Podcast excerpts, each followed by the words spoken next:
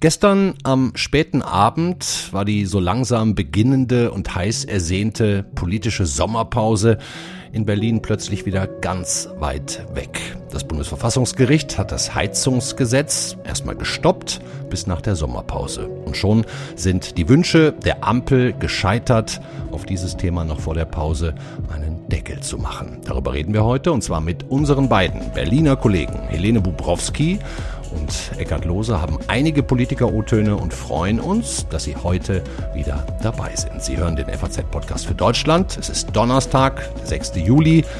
Mitgearbeitet haben Laura Gabler, Yannick Grün und Kevin Gremmel. Ich bin Andreas Krobock. Wir lassen Sie heute mal ein bisschen näher ran an unsere innerredaktionellen Abläufe hier in der FAZ, denn eigentlich hatten wir geplant, erst morgen das verrückte halbe Jahr der Ampel zu besprechen, pünktlich zur politischen Sommerpause.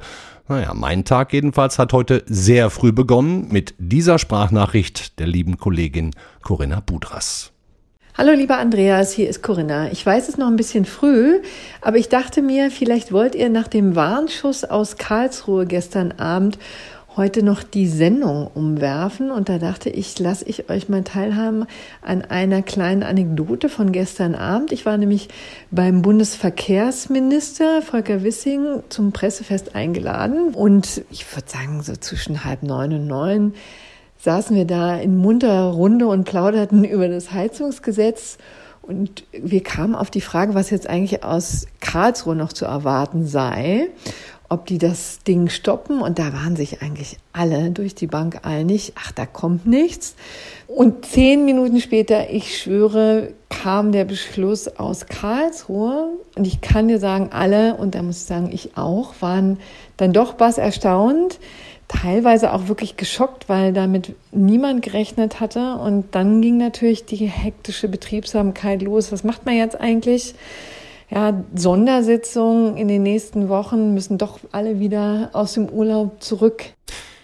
Corinna, du hast natürlich völlig recht. Wir ziehen das Thema heute vor und sprechen gleich mit unseren beiden Berliner Politikkollegen Helene Bubrowski und Eckhard Lohse, wie es weitergeht. Nur die allerwenigsten hatten ja damit gerechnet, dass diese Verfassungsklage gegen das Heizungsgesetz überhaupt durchgehen würde. Selbst der Kläger, der CDU-Abgeordnete Thomas Heilmann, der war letzte Woche noch so semi-optimistisch und noch bezeichnender ist ja kein anderer.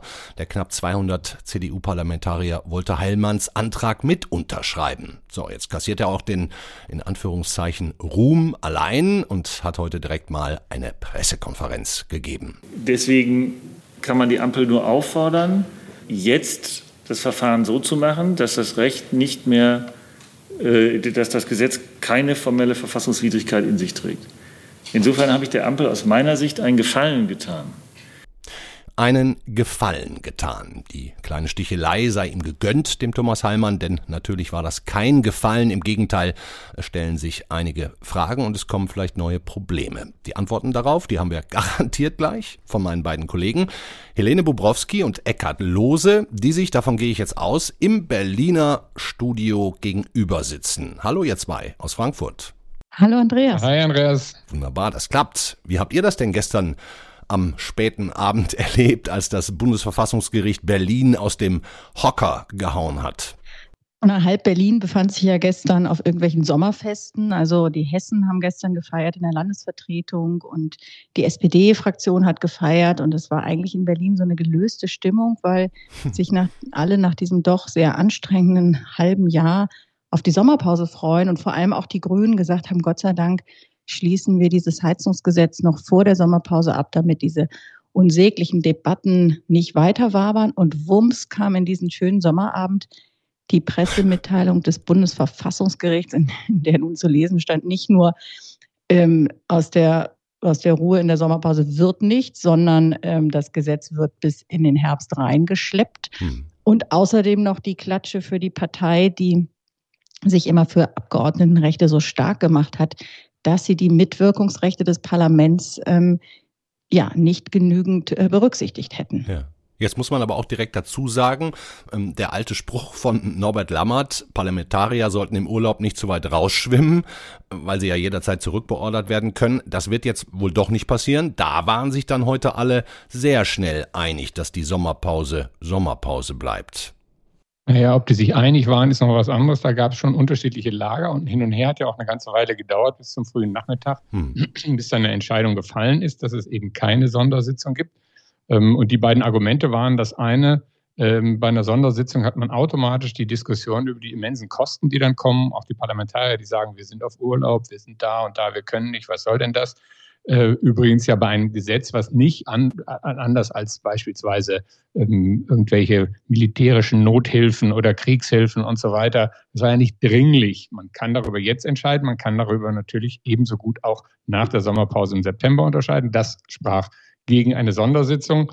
Gegen das Abwarten über die gesamte Sommerpause ähm, sprach so in den Beratungen, äh, wie wir gehört haben, der, äh, im Inneren der Koalition, dass man gesagt hat, hm, dann ist das Thema ja immer noch nicht vom Tisch. Und mhm. heute hören wir ja auch schon den einen oder anderen, sogar einen sozialdemokratischen Ministerpräsidenten, aber auch FDP-Politiker, wo man den Eindruck hat, die könnten auch noch mal die ein oder andere inhaltliche Frage stellen.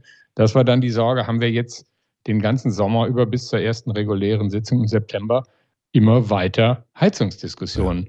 Ja, ja. Und schließlich hat man sich für die zweite Variante entschieden. Hm. Dann lass uns doch jetzt mal über die echten Folgen sprechen.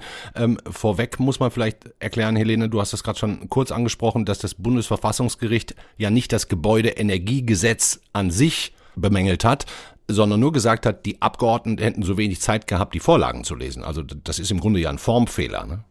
Genau, und ähm, das ist auch ganz interessant, weil ja noch gar nicht so ganz genau auszumachen ist, äh, wo der Fehler gelegen hat. Jedenfalls haben das heute die Grünen nochmal gesagt, dass das Verfahren ja an sich ordnungsgemäß gelaufen ist. Jedenfalls mal vom Formalen her. Es gab keine Fristverkürzung, sondern es gab eine Woche erste Lesung, dann gab es ähm, Ausschuss und dann sollte jetzt in der in dieser Woche die zweite und dritte Lesung stattfinden, also eigentlich ganz normal.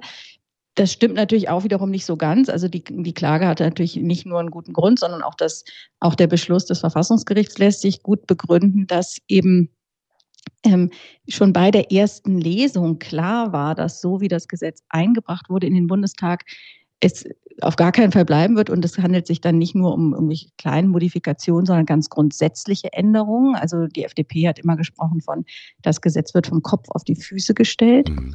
Plus diese Änderungen kamen auch in mehreren Etappen mhm. und in der vergangenen Woche erst haben am Freitag die Parlamentarier die letzte Fassung zugeschickt gekriegt. Diese Synopse hatte 92 Seiten tatsächlich. Und am Montag fand dann schon wieder die Anhörung statt und am Mittwoch die Ausschusssitzung. Das heißt, die hatten im Grunde nur das Wochenende, um das zu lesen. Und da hat das Verfassungsgericht jetzt gesagt, also so geht es nicht. Mindestens zwei Wochen sollen Abgeordnete Zeit haben, um sich mit den wesentlichen Inhalten des Entwurfs äh, zu befassen. Mhm. Und ich würde sagen, das Ganze wäre wahrscheinlich, wenn es nur diesen einen Fall gegeben hätte, möglicherweise nicht so gekommen. Aber man kann halt beobachten in den vergangenen Jahren, dass doch sehr schludrig mit Parlamentarierrechten umgegangen ist. Das ist viele, natürlich gab es auch diese ganzen Notgesetze in der Pandemie und auch jetzt im letzten Jahr in, in den Kriegszeiten. Aber dass trotzdem immer, äh, da gab es ja auch mal schon Kritik, der, der Bundestagspräsidenten Bärbel Baas, also dass einfach immer häufig mit Fristverkürzung gearbeitet wurde und ganz häufig hoppla hopp. Und man dann sagte, naja, und wenn die Parlamentarier dann halt irgendwie nicht äh, so richtig befasst werden können, dann ist es halt so. Und dem hat das Verfassungsgericht jetzt einen Riegel vorgeschoben und gesagt, Artikel 38, dass die Abgeordnetenrechte sichert, ist eben schon ein wichtiges ähm, Grundrecht. Ja. Was heißt es denn jetzt? Das ist dann quasi nach der Sommerpause, Anfang September, kommt es dann zur nächsten Lesung im, im Bundestag. Wird das Gesetz denn jetzt bis dahin nochmal modifiziert oder diskutieren wir das einfach nur den kompletten Sommer über? Weiter. Naja, na das werden wir sehen. Also die Idee der Ampel ist natürlich, äh, dass das jetzt alle weiß ich was, äh, einmal durchlesen, entweder jetzt oder zum Ende der Sommerpause und sagen, aha, stimmt, hatten wir vorher schon gedacht, dass es in etwa so ist dass dann äh, abgestimmt wird und die Ampel das mit ihrer Mehrheit durchsetzt. Hm. Aber habe es ja eben schon kurz angedeutet, ähm, Zeit macht ja manchmal auch irgendwie erfinderisch. Da wird vielleicht der ein oder andere doch noch auf die Idee kommen, gerade aus der FDP Also im, äh, im Scholz-Umfeld hat man schon gesagt, der eine oder andere übliche Verdächtige aus dem Kreis der FDP, vermutlich denkt man da an Herrn Schäffler, vielleicht auch an Herrn Kubicki, mhm. der könnte sich wohl äußern. Solange das bei denen bleibt, können wir das handeln. Aber auch aus dem Bundesrat können natürlich Stimmen kommen, die sagen, na ja, äh, vielleicht können wir hier und da noch was ändern. Also äh, natürlich kann man da noch was dran ändern. Klar, das Gesetz wird ja dann erst äh, beschlossen nach der Sommerpause. Also möglich ist das. Und jetzt kommt jetzt darauf an, äh, wer wirklich, und zwar aus den Ampelkreisen, ähm, Lust hat, das nochmal aufzuschnüren. Also klar ist, dieses Heizungsgesetz, wir reden jetzt ganz viel über den Umgang damit, vielleicht nochmal zur Grundidee. Die ist ja im Prinzip gut und nichts gegen einzuwenden, dass mehr Klimaschutz in die eigenen vier Wände kommt, auch in Unternehmensgebäude, dass eben alte Heizungen über einen Zeitraum von Jahrzehnten gegen neue ausgetauscht werden, die dann zu, ich glaube, mindestens zwei Dritteln oder 65 Prozent mit erneuerbaren Energien funktionieren. Das ist ja alles eigentlich so, wie wir es auch machen müssen. Was sind denn da die großen inhaltlichen Knackpunkte vor allem zwischen FDP und Grünen? Naja, man hat ja jetzt am Ende den vergangenen Tagen das Gefühl gehabt, dass die inhaltlichen Knackpunkte eigentlich ausgeräumt ja. worden sind. Also auch die FDP hat das Gesetz ja jetzt am Ende gelobt. Insofern ist der Schritt, das jetzt wieder aufzuschnüren, gar nicht ähm, so ganz einfach. Aber auch das ist, ich halte auch das durchaus für möglich. Ähm, das Ganze ist, äh, äh liegt an der ursprünglichen Fassung, die äh, äh, kursierte, bevor sie angeblich endgültig abgestimmt äh, worden ist. Und da war halt ursprünglich mal vorgesehen, quasi, dass die Wärmepumpe mehr oder weniger die, der einzig mögliche Ersatz äh, für Gas- und Ölheizung sein soll. Ähm, es war die Rede davon, dass eben alle, auch, auch Altbauten und so weiter, jetzt ähm, äh, mit, mit, äh, ja, ab, ab, dem kommenden Jahr eben schon mit relativ kurzer Frist äh, neue Heizungen brauchen sollen, wenn die alten ausgetauscht werden müssen. Dann gab es zwischenzeitlich mal Gerüchte, wo niemand so richtig wusste, ob da eigentlich was dran war oder ob das einfach nur eine Kampagne war, dass ähm, auch ähm, sozusagen äh, funktionierende Heizungen rausgerissen werden sollten. Das hat Habeck immer bestritten, also der Bundeswirtschaftsminister. Es war jedenfalls ganz großes Chaos, auch kommunikatives Chaos. Mhm. Dann kam irgendwann auf die soziale Frage, wie sollen eigentlich Menschen mit einem, die zwar ein Haus besitzen, aber vielleicht trotzdem nicht so viel Geld haben, also insbesondere in Ostdeutschland, wie sollen die diese 20.000 oder mehr Euro aufbringen für das Geld und so. Dann war halt, das sagen auch die Grünen jetzt, wir haben an diese soziale Frage viel zu wenig und viel zu spät gedacht und so. Also es war ein riesen Kuddelmuddel, hat zu großer Verunsicherung geführt und wäre muss man so rückblickend sagen, vieles davon sicherlich vermeidbar gewesen, wenn, und das hat T. Steffen, ein Rechtspolitiker, heute uns als gesagt, wenn man vielleicht einfach diese Streitpunkte schon vor der Kabinettsbefassung ausgeräumt hätte ja. und das nicht ins parlamentarische Verfahren gezogen hätte. Es ist ja, es ist ja etwas tatsächlich Grundsätzliches, also Stichwort vom äh, Kopf auf die Füße stellen, etwas Grundsätzliches dadurch geändert worden, dass man jetzt die, die Kommunen mit ins Spiel gebracht hat und gesagt hat, diejenigen, die noch keine kommunale Wärmeplanung haben, und das sind immer noch die meisten in Deutschland, die sollen die erstmal machen. Denn dann kann man ja auch sagen, was ist überhaupt möglich in einer Kommune? Das, das äh, Stichwort Fernwärme, was ja ähm, Privathausbesitzer normalerweise nicht so wirklich auf sich münzen, ist jetzt plötzlich ein Thema zum Beheizen von, von Reihenhäusern äh, geworden. Dafür muss aber natürlich klar sein, was ist in meiner Kommune überhaupt möglich, was liegt da überhaupt in der Straße, was, was, äh, wo kann ich mich anschließen. Das war ähm, sozusagen bislang hintangestellt worden, was natürlich Unfug ist, denn wenn man sieht, ein kleines Unternehmen oder ein, ein Hausbesitzer fällt eine Entscheidung, dann muss er ja wissen, was geht hier überhaupt technisch. Wenn es immer heißt, du musst eine Heizung nehmen, die wasserstofftauglich ist, dann muss ich ja wissen, wann kommt hier überhaupt jemals Wasserstoff an ist das sinnvoll? Den kann er ja nicht mit einem Eimer beim Edeka kaufen, ähm, sondern äh, das sind ja technische Voraussetzungen, die vorher geklärt werden müssen. Und hm. von daher haben sich da schon auch ein paar Sachen so zurechtgeruckelt, dass, glaube ich, auch die Kritiker jetzt ruhiger geworden sind, weil alle sagen, jetzt ist erstmal ein bisschen Luft da reingekommen und Zeit. Wobei andererseits natürlich auch die Kommunen sich bedanken dafür, dass ihnen diese Aufgabe jetzt auch noch übertragen wird, die ja sowieso schon mit den Flüchtlingen und vielen anderen Dingen ähm, überlastet sind und auch nicht finanziell genügend ausgestattet sind. Also ob das am Ende jedenfalls mal flächendeckend alles so funktioniert, das wird sich auch noch zeigen. Hm. Und das Gesetz sollte ja jetzt ursprünglich zum 1. Januar nächsten Jahres in Kraft treten. Wird das jetzt irgendwie knapper oder nö? Das kann schon auch noch funktionieren. Also einzelne Politiker, Dietmar Bartsch zum Beispiel, haben heute schon den Zeitplan in, in Zweifel gezogen ah, ja, ja. und gesagt, das klappt vielleicht nicht ja. mehr.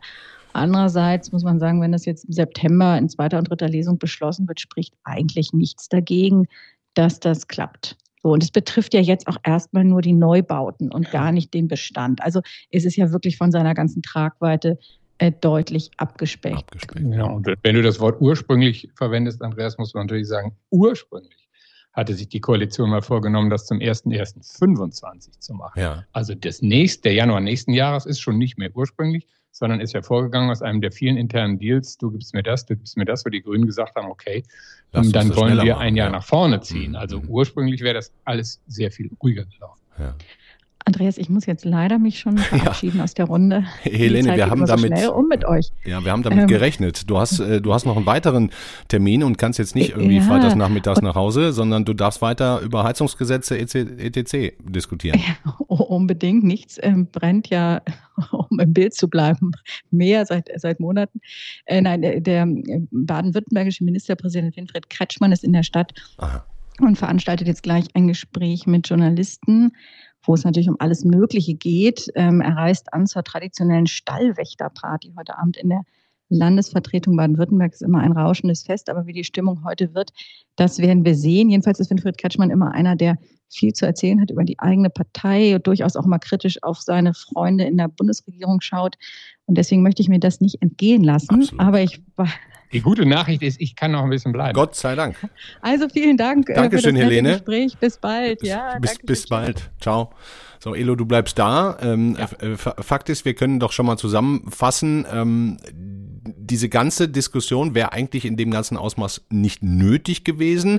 Und jetzt haben wir aber auch über den Sommer, wenn wir Medien das auch möchten, weitere Möglichkeiten, da über die Heizungsgesetze zu spekulieren. Und wer reibt sich die Hände? Weiter die AfD. Natürlich, also wenn das Ding wirklich wieder hochkommt, das heißt, wenn wir, wenn jetzt jemand Ernsthaftes, mehrere vielleicht aus der Ampel das wieder aufmachen, das Thema inhaltlich wieder aufmachen, ja. ähm, dann werden die Stimmen der AfD, die es ja lange gibt und die es auch schon sagen, so jetzt nutzt aber bitte die Gelegenheit, um das mal ganz zu begraben, das Gesetz, äh, sprich weiterheizen mit ähm, Öl oder, oder Pellets oder was auch immer, jeder wie er möchte, ja. die werden natürlich lauter werden. Und äh, von daher war das natürlich politisch betrachtet ein verständliches Ansinnen äh, der Ampel zu sagen, äh, Deckel drauf. Ja. Hoch, genau, hoch aufgeladene Thema ähm, was ja wirklich durch die Decke gegangen ist, äh, einfach weil es jeden so unmittelbar betrifft und weil es wieder natürlich so heißt, wie, wie, wie ich habe hier, ich führe hier ein tadelloses Leben, ich habe hier eine gut funktionierende Gasheizung, die seit zehn Jahren bollert und noch weitere 25 Jahre oder 15. Mhm. Ähm, warum wollt ihr, dass ich daran irgendwas ändere? Das ist ja, das ist ja der Subtext bei dem Ganzen. Mhm. Ähm, das würde weiterhin natürlich, äh, wie soll ich sagen, dann ähm, Wasser auf die Mühlen der AfD sein. Absolut, da kann ich auch gerne nochmal verweisen auf die ähm, Sendung Podcast für Deutschland meiner Kollegin Angelika Fey vor gar nicht allzu langer Zeit, zusammen mit Justus Bender. Da wurde quasi auch nachgewiesen, wie groß der Zulauf bei der AfD eben durch dieses Heizungsgesetz ist. Ähm, Elo, ist es so eine Art Symbol für zu viel Hickhack in dieser unserer Regierungskoalition? Glaube, es ist ein Symbol für zweierlei Dinge. Also auch wenn sich die, ähm, wie soll ich sagen, ähm, Geschichtenerzähler der, der Ampel sehr viel Mühe gegeben haben, zu sagen, dass diese Konstruktion ganz fantastisch ist, weil sie, mhm. weil sie die ganze Gesellschaft mitnimmt, noch mehr als hm. die Koalitionen, die Angela Merkel mit der SPD äh, gehabt hat, nämlich äh, die FDP tief ins, sagen wir mal, wirtschaftsliberale, ähm, auch ins rechtsliberale Lager rein, bis hin zur äh, zu den linken Grünen und der linken SPD. Das ist die sozusagen die ähm, glatt gebügelte äh, Version. Die andere heißt natürlich, dass vor allen Dingen FDP und Grüne nicht umsonst lange Zeit gesagt haben, wir können einfach nicht miteinander. Die sind in vielen Themengebieten, nicht in allen, ja. aber in vielen Themengebieten so weit weg, das war heute Morgen sofort erkennbar. Grüne droschen auf die FDP ein, die FDP drosch auf die Grünen ein. Ich sag mal so, zu einem Gutteil die können sich einfach nicht leiden. Ja. Die sind zu unterschiedlich, die kommen aus zu ne? unterschiedlichen mhm. Lebenswelten, was nicht heißt, dass die auf der Führungsebene nicht irgendwie miteinander hinkommen. Aber wir, da fängt es eigentlich ja schon an. Also Robert Habeck und Christian Lindner, ähm, also die, die, gehören jetzt nicht zu den äh, zu denjenigen, die die sich als dicke Freunde bezeichnen würden.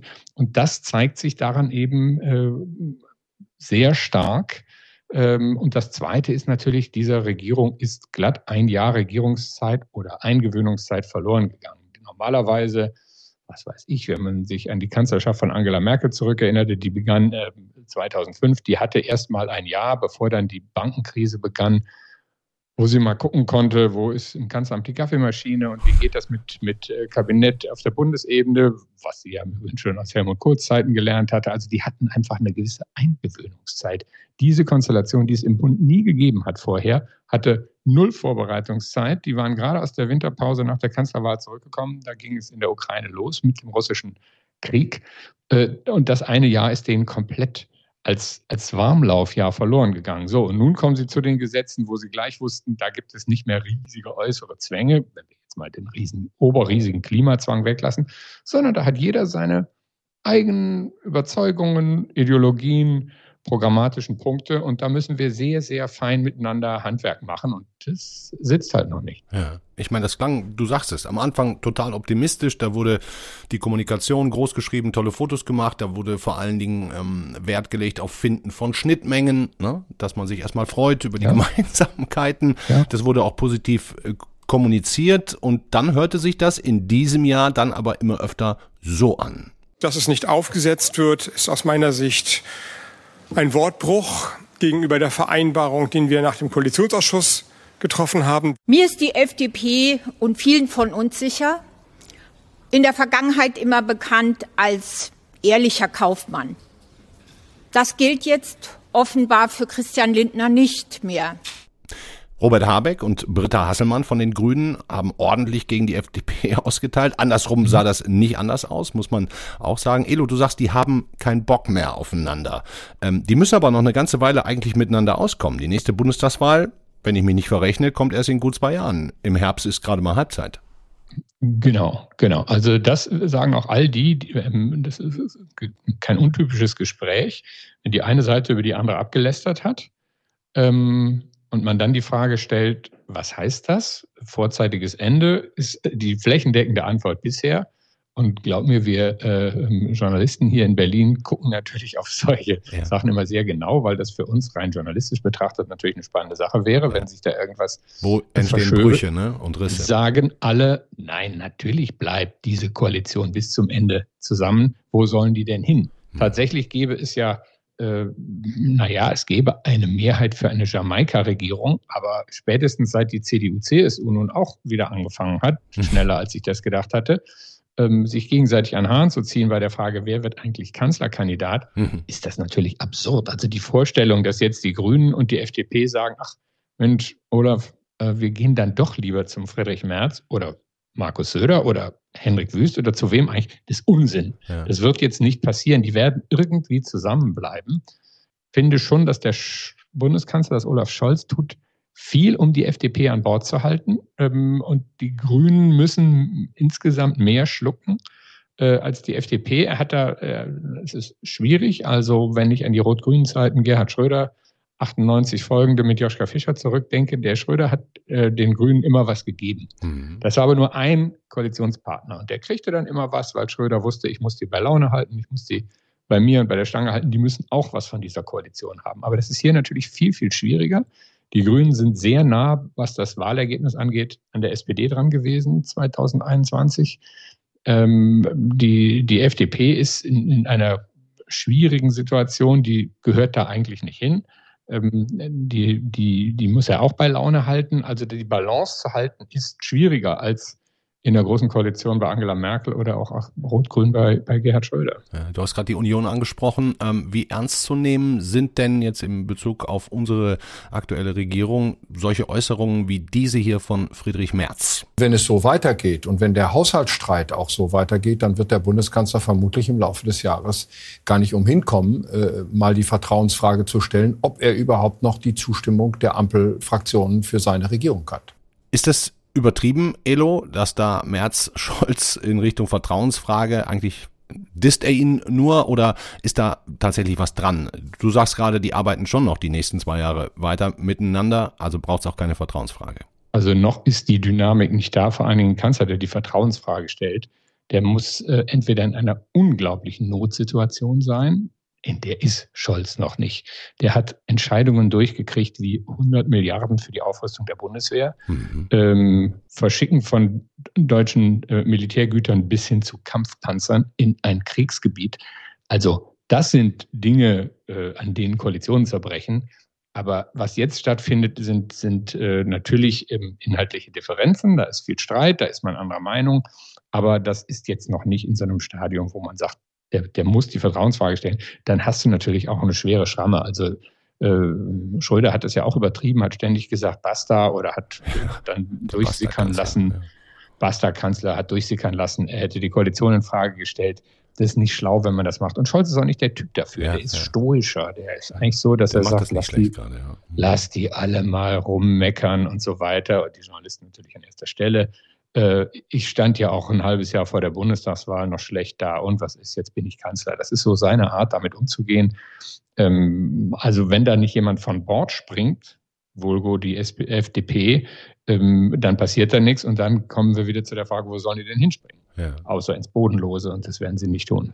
Ja, wir können auch noch ein paar, auf ein paar andere wirklich konkrete Problemfelder dieses Halbjahrs schauen, aber du hast gerade das Stichwort ähm, Bundeswehr Ukraine gegeben. Also auf diesem Gebiet können wir in diesem Halbjahr, das war ja mit der Verteidigungsminister Lambrecht letztes Jahr deutlich schwieriger, also da können wir der Bundesregierung und auch Außenministerium, Verteidigungsministerium keine Schwerfälligkeit mehr vorwerfen, ne, was die Unterstützung der Ukraine angeht. Nee, das ist sehr still geworden. Also auch da kann, das ist natürlich etwas, wo Scholz auch seine Methode bestätigt sieht, wie er sagt, was haben sie alle sich aufgeregt, die Deutschen würden nichts tun und keine Waffen liefern und so weiter. So, und welche äh, Kampfpanzer, modernen westlichen Kampfpanzer fahren jetzt in der Ukraine rum?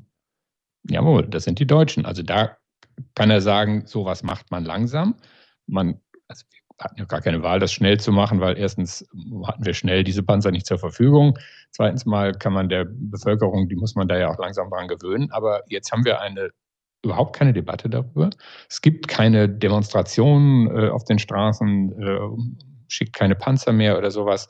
Es gibt natürlich eine Stimmung, vor allen Dingen in Teilen Ostdeutschlands und in weiten Teilen der AfD-Wählerschaft, die sagen, alles Unsinn, ja. äh, ähm, da äh, die Ukraine gegen die Russen zu unterstützen. Aber insgesamt hat das diese Koalition ganz gut hingekriegt. Jetzt langsam läuft diese Rüstungsmaschinerie an. Das ist ja, ist ja auch komisch. Meine, das, da müssen wir uns halt mal dran gewöhnen, dass, dass jetzt ein Kanzler stolz darauf ist, vor dem Bundestag aufzuzählen, Was wie viele Rüstungsgüter ja.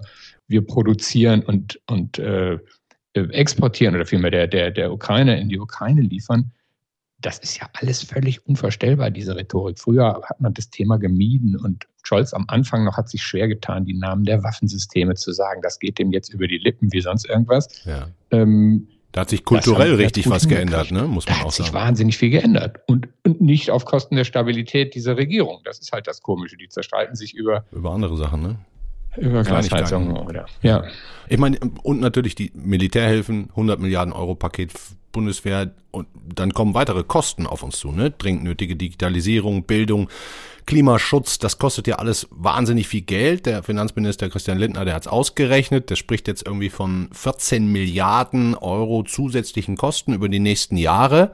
So, da muss also woanders eingespart werden. Und dann schreit jeder, der betroffen ist, laut Auer, nein, das geht nicht.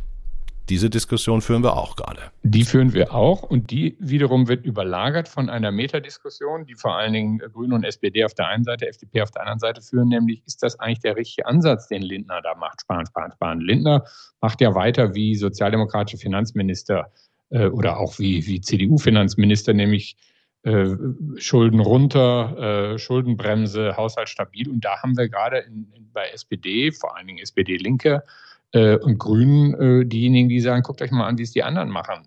Also in, wir brauchen Länder. große äh, Programme, staatliche Ausgabenprogramme aller USA, damit wir hier nicht wieder zurückfallen in die alten Zeiten, wo dann plötzlich die Infrastruktur nicht mehr genug Geld hat, für die Schulen kein Geld mehr da ist, für die Krankenhäuser kein Geld mehr da ist und so weiter. Wir sehen also wer in den letzten Monaten mal mit der Bahn fährt, das oh, ist ja. ja. jetzt eher ein Selbstversuch als ein Transportmittel. ähm, von daher äh, ist das eine sehr grundsätzliche Debatte, wo dann jetzt Grüne und, und Sozialdemokraten sagen, das müssen wir auch machen. Wir müssen viel mehr Staatsknete ausgeben. äh, als wir das bisher tun. Und da ist dann jetzt der, der, der Finanzminister davor und sein Vorgänger, der mittlerweile Bundeskanzler ist, steht da eher auf seiner Seite und sagt, wir müssen ein bisschen das Geld zusammenhalten. Also wir haben ja noch nicht gesehen, dass Scholz-Lindner da in den Arm gefallen wäre. Und diese Großdebatte. Ich meine, Scholz war ja Finanzminister und er hat ja, ja ne, der hat auch die Kohle zusammengehalten. So, der versteht, was der Lindner da macht. Und, und also zwar nicht nur sozusagen, dass er das technisch versteht, sondern auch politisch versteht er, was der Lindner davor hat und, ähm, und, und stärkt dem den Rücken. So, das ist eine Riesendiskussion, die sehr, sehr grundsätzlich ist und die uns wahrscheinlich auch über den Sommer noch begleiten wird. Mhm. Und dann wird natürlich diskutiert, weil Lindner und vielleicht ja dann auch Scholz sagen, dann muss halt gespart werden. Ne? Und äh, eins der am heißesten mhm. diskutierten Themen hatten wir in dieser Woche, war das Elterngeld. Mhm. Ähm, ein gefühlter Aufschrei in den sozialen Medien, weil die Elterngeldgrenze nach unten verschoben werden soll, muss man sagen. Das ist ja alles noch nicht konkret.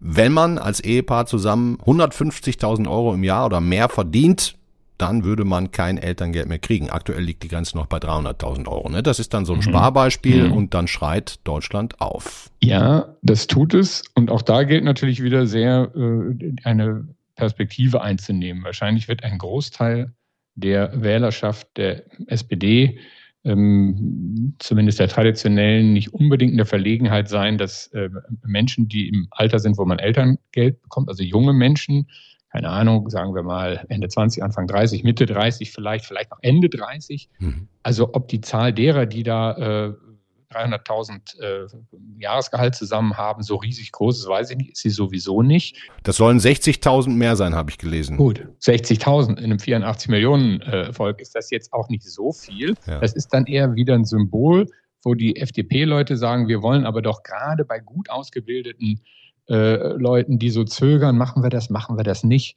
äh, die wollen wir doch äh, auch dazu bringen, dass sich dann mal die Väter äh, um die Kinder kümmern, dass die Elternzeit nehmen oder das so. Bei den Kleiner, denen die weniger verdienen, ist das Elterngeld, was ja immer weniger als das Normaleinkommen ist, hm.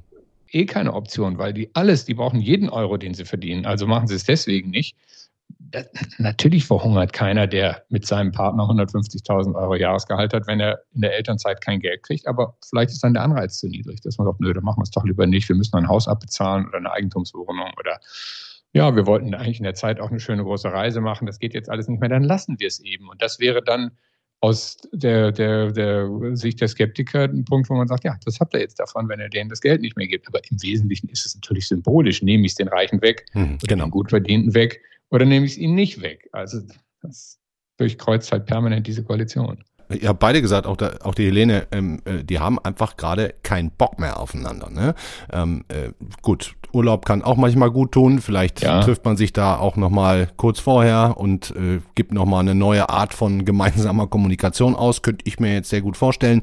Aber wenn man, du hast gerade 2025 angesprochen. Für mich klingt das jetzt eher so, pff, die ziehen das jetzt durch und danach sucht man sich eigentlich andere Konstellationen. Ja, wobei das natürlich sehr schwer geworden ist mit dem Suchen anderer Konstellationen. Also noch ist es zwar meistens so, dass man immer auf Schwarz-Rot ausweichen kann. Also jetzt sagen wir mal, selbst wenn sie beide äh, über die Legislaturperiode erhebliche Schrammen abkriegen, aber auf zweimal 25 Prozent äh, werden SPD und CDU schon noch kommen. Also das, das würde schon immer noch gehen. Es wird auch Dreierkonstellationen geben, die gehen. Aber ob Jamaika, also CDU mit FDP und Grünen, besser wird als, ähm, äh, als die Ampel, das weiß ich nicht. Wir haben ja ein interessantes Phänomen. Als, als damals Lindner die FDP im letzten Moment äh, aus den Jamaika-Verhandlungen rausgezogen hat und gesagt hat, ich mache das nicht. Da war ja ein Grund, dass er Sorge hatte, die CDU nimmt die FDP für garantiert. Die kümmern sich in so einer Koalition, die betüdeln nur die Grünen, weil sie Angst haben, dass die von Bord gehen. Das sind sozusagen die Fremden, die müssen wir dauernd kuscheln und, ja. und die FDP, die ist ja So wie jetzt die SPD die FDP kuschelt, ne? Also so, im Grunde genau, genau so ist es. Lindner ist jetzt in der positiven Situation, in der guten Situation, dass der Kanzler im Zweifelsfall sagt, lass uns auf die FDP aufpassen, nicht, dass die irgendwie Blödsinn machen. So, die Grünen sind eh bei uns. So. Und äh, insofern, das wäre dann natürlich andersrum gedreht. Also das, was wir früher hatten, dass man sagte, die CDU und die FDP regieren quasi qua Grundgesetz immer miteinander, außer wenn es mal kurze sozialdemokratische Unterbrechungen gibt, das ist ja nun schon sehr lange vorbei. Also jede neue Regierungsbildung ist eine Herausforderung, ist auch Neuland und ähm, wir sehen in den Ländern, da wird es dann richtig bunt. Und wenn wir dieses Jahr haben wir noch die Wahlen in Bayern und Hessen am 8. Oktober, okay, aber nächstes Jahr haben wir drei Wahlen oh ja. ähm, in, in, Ostdeutschland. Und gestern kam eine Umfrage zu Thüringen, 34 Prozent AfD, 20 Prozent Linkspartei, 20 Prozent CDU, 10 Prozent SPD. Mhm. Das heißt, wenn man da ähm, und Grüne und FDP unklar, ob sie überhaupt ins Parlament kommen, wenn man da eine Regierung bilden will, ohne AfD, spräche, nach der gestrigen Umfrage, vieles dafür, dass es eine wäre, in der die CDU, die Linkspartei, zusammen regieren würden. Mhm. Das wird auch interessant. Also das ist ja im Grunde ein etwas Unvorstellbares. Ja, vor zehn Jahren auch das völlig undenkbar eigentlich. Ne? Heute würde man sagen, boah, wenn wir das machen müssen, um das größte Unglück zu vermeiden, dann machen wir es so. halt. Ja, genau. Also wenn wir Skilla und Charybdis haben, zwischen beiden hin und her segeln, dann wäre, wäre doch der eine Felsen, äh, auf dem man lieber aufläuft, der wahrscheinlich mit der Linkspartei als der andere äh, mit der AfD. Aber könnte beides dazu führen, dass das Schiff sinkt. Ja, absolut. Wahnsinnig spannend. Elo, wir werden noch einige Podcasts machen. Ja, das steht fest. Ähm, aber heute können wir mal zumindest den Deckel aufs erste halbe Jahr im Parlament machen. Ich würde sagen, es war für alle Beteiligten anstrengend. Wirklich das anstrengend. Glaube ich auch. Ja.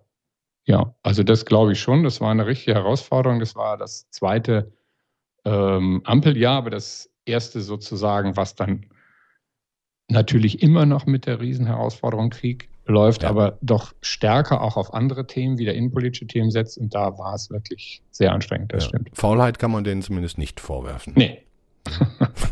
Eher überdrehen, wenn schon. Ja. ja. Okay, lieber Eckhard Lose, ich bedanke mich für das sehr, sehr lange Gespräch. Und wir, würde ich sagen, machen Schluss für heute. Ja. Und bleiben dran. Sehr, sehr schön. Beste Grüße nach Berlin. Herzlichen Dank. Vielen Dank. Grüße nach Frankfurt. Ich danke auch.